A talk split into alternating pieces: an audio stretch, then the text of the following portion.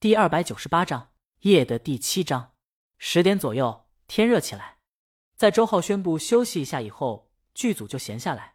短发助理本来还想找机会向江阳表示下感谢的，谁知道江阳坐在李青宁身边玩起了游戏，还招呼坐在远处树荫下的周浩和苏安：“别刷了，打一波团，快点，还是打团有意思。”短发助理根本没机会，他家艺人还挺羡慕这氛围的，艺人也想过去跟李青宁聊会儿天，好融入其中，顺便为自己破浪中争取些东西。但李青宁在看一沓厚厚的文件，不知道是什么。他一时间不知道要不要去打扰。李青宁在看的正是斯泰尔斯庄园奇案。他早看过江阳做的微缩模型了，在看小说的时候，场景自行在脑海中还原，所以看起来非常顺畅。这本小说整体上也是特别轻松的，甚至于比《东方快车谋杀案》还要让人轻松。就是整体上没有激烈的情感和恶意，也没有什么强烈的悬念和惊天动地的轨迹，读起来令人颇觉宁静祥和。特别适合这种闲暇的午后和工作间隙拿起来读一读，但并不是说这本小说就不好。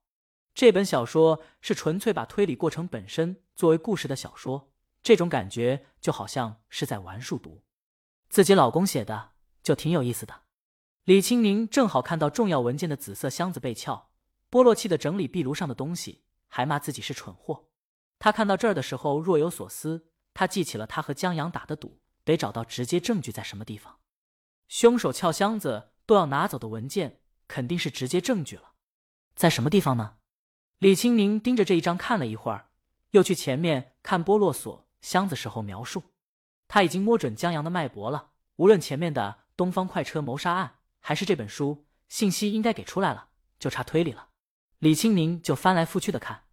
就在他一一比对，试图线索时，江阳虽然在玩游戏。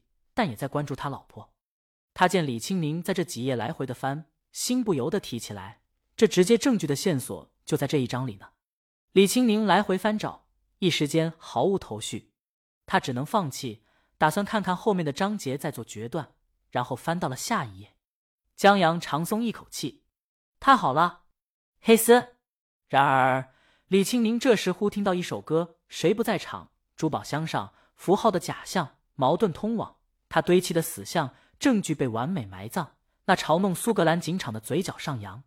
这，李青宁几乎笑出声，这太耍赖了。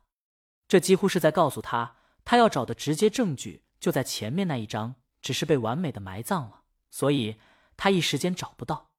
他忍不住亲江阳一口。正在打游戏的江阳很紧张，怎么了？没有。李青宁摇头，脸上却笑盈盈的。他现在可以肯定了。线索就在这一张，只是他暂时没找到而已。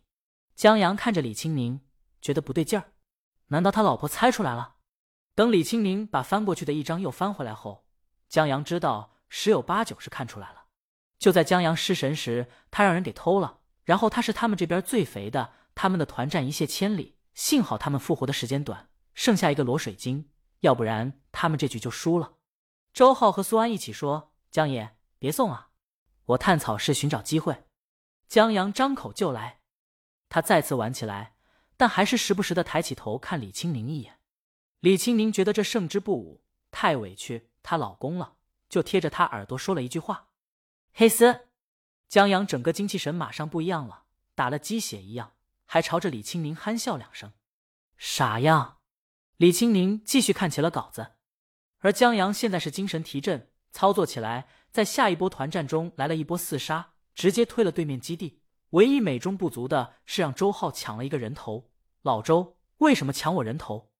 不抢这个人头，他就五杀了。周浩和苏安却击掌，干得漂亮。不然江阳这厮还不得嘚瑟上天？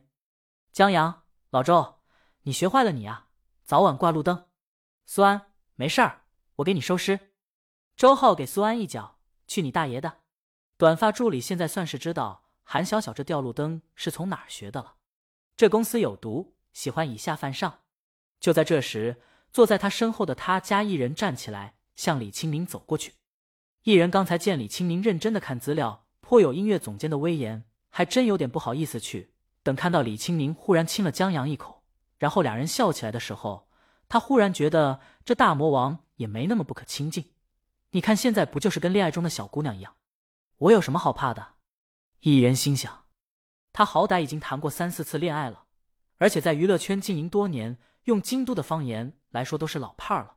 面对这就谈了一次恋爱，阅历不算丰富的大魔王，他路刚走到半截，一想到这个大魔王，就知道自己为什么不敢亲近了。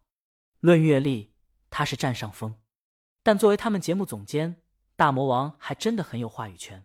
而他还想靠着综艺节目来一波翻红呢，心里有求，自然就低人一头。他想着这些，走到跟前，李清明看到了，拍了江阳一下。江阳抬起头，哦，他拿着手机去一边玩去了。李清明站起身，招呼一人过来坐。江阳到了周浩和苏安身边，让周浩把导演椅子让出来。周浩，凭什么？谁是导演？江阳，刚才谁带你飞的？也对。周浩让大神上座，短发助理一看，他也终于有机会表达谢意了，去跟前说了一声：“啊。”江阳茫然的抬起头：“哦，没事儿。”然后发现他手机又跳出来电量不足的提示。呃，短发助理没想到这要求，我借给你。不用。江阳摆手，谢过他之后，江阳让周浩他们等一下，他去车里让正在睡觉的霞姐给手机充上电，又去拿他老婆的手机。李青宁和艺人正在聊天，随手给了他。江阳拿着手机过来，向短发助理说：“有了，他老婆手机上也有他下载的游戏。”哦，短发助理应了一声。见他又招呼导演他们继续玩，他刚想走，韩小小走过来：“导演，该开拍了吧？”江阳，天太热了，等等吧，别把我老婆晒黑了。韩小小让他放心，镜头选在了树荫下。专门找老张调的镜头，他看了周总的脚本，调整在树荫下，不影响整体构图。周浩，我也怕晒。韩小小，晒有什么好怕的？韩小小让他想想名车豪宅，让他不要跟江阳比，要奋斗，要努力，要实现人生的价值，不要跟江总监一样过不劳而获的日子。周浩服了，他起身招呼苏安一声，对韩小小说：“你比资本家还资本家，你的精神资本家。”江阳也站起来，他上下打量韩小小：“你这饼的画的越来越香了。”